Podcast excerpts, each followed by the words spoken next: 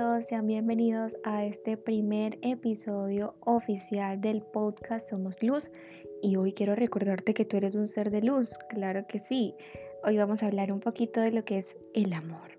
Y lo vamos a dividir en dos partes porque es un tema muy interesante y del cual tenemos muchas cosas que hablar. Tales inunda esto es que el lenguaje del amor, que los cinco lenguajes del amor. Miren, em, yo había pensado que no, pues que no iba a hablar en estos podcasts de Dios, pero para mí es inevitable porque he aprendido tanto de la palabra, he aprendido tanto con mi familia del ministerio que siento que no lo puedo dejar a un lado porque Él es el ejemplo claro del amor. Siempre creemos que el amor es aquello que nos hace vibrar, que nos hace sentir. Claro, ese sí es el verdadero eh, lenguaje del amor o el verdadero significado del amor. Mm, el amor no te hace sufrir, ¿sabes? Y yo sé que muchas veces has pensado y has llorado y has dicho, ay, el amor no es para mí. Pero ¿cómo vas a decir que el amor no es para ti si cuando estabas en una relación eh, o con tus amigos o con tu familia, cualquiera que sea el escenario, tú fuiste feliz dando todo de ti, tú fuiste feliz cuando le dijiste a esa persona, oye, me encantó verte, oye, le pasé súper bien contigo, oye, esto, esto. Y sabes, cuando ya esa persona no está contigo o cuando ya sientes que esa persona no te habla igual o no, o tuvieron algún problema, no sé, tú te sientes diferente y dices esa frase que todos hemos repetido más de una vez. El amor no es para mí.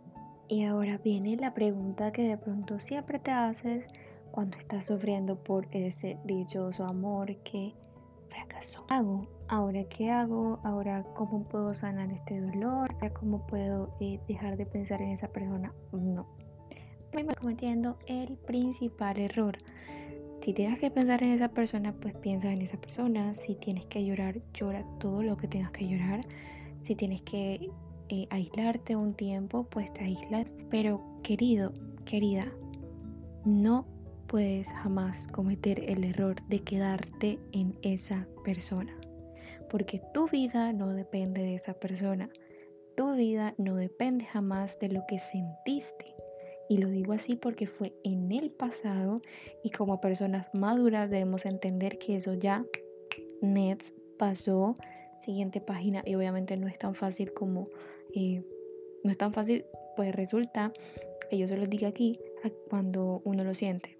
Si de decepciones del amor, por decirlo de esa manera, he sentido, fui yo pero no se llaman decepciones amorosas, porque el amor sigue siempre en mí y yo no voy a cambiar eh, mi forma de amar y mi forma de querer a las personas porque no me resultó eh, como quería yo en esa ocasión. ¿Saben? Y otra vez volvemos al mismo punto. No era por esa persona, siempre fue por mí. Aunque ustedes no lo vean así, en realidad siempre fue así. Siempre tú te vistes por los ojos de esa persona. Y claro, tenías que estar viendo por tus ojos, porque eres una persona valiosa, que si se ha cometido, que si, perdón, si ha cometido errores, se levanta, toma todo el tiempo que tenga que tomar, pero vuelve a salir a brillar. Porque eso es lo que somos nosotros seres de luz y eso es lo que la juventud tiene que entender. Miren, ahora hay tantas eh, tantas informaciones, tantas cosas que creemos que son acertadas, pero muchas veces no es así. Hemos vuelto normal muchas acciones en los noviazgos, en las amistades, eh, que no deberían ser normales y que nunca lo serán. Respeto a tu pareja eh, con otra persona nunca será normal y eso no lo puedes seguir normalizando. Colocarte colocar a una persona antes tú nunca va a ser normal. Y todos nos hemos metido mucho de ese chip en la cabeza y es por eso que ahora es muy difícil encontrar una relación estable, es muy difícil encontrar un amor real, porque todo, todo se ha echado a la basura. Estamos en, en esa sintonía de que todo lo quieren, todo lo quieren y si no lo tienen, lloran, si no lo tienen ya son la peor persona del mundo, ya no sirven para nada Y se los vuelvo a repetir, se los digo yo, que ya he vivido muchas veces. Así que hoy deja de cuestionarte tanto creyendo que el problema eres tú.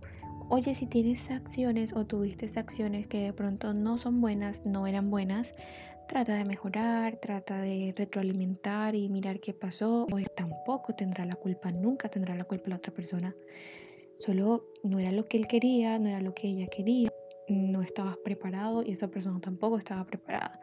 Entonces tú tienes que tomarte un tiempo para ti, revisarte, salir adelante por ti y cuando ya estés totalmente preparado, mejor dicho, vas a ser una bomba. Eres un ser maravilloso, eres un ser amoroso, eres un ser poderoso y nunca lo olvides, nunca olvides pedirle a Dios que esté siempre delante de ti porque Él es el único que está primero. Luego nuestra familia, nuestros amigos y lo que venga. Les mando un beso enorme y un abrazo virtual super pixelado. It's so, it's so.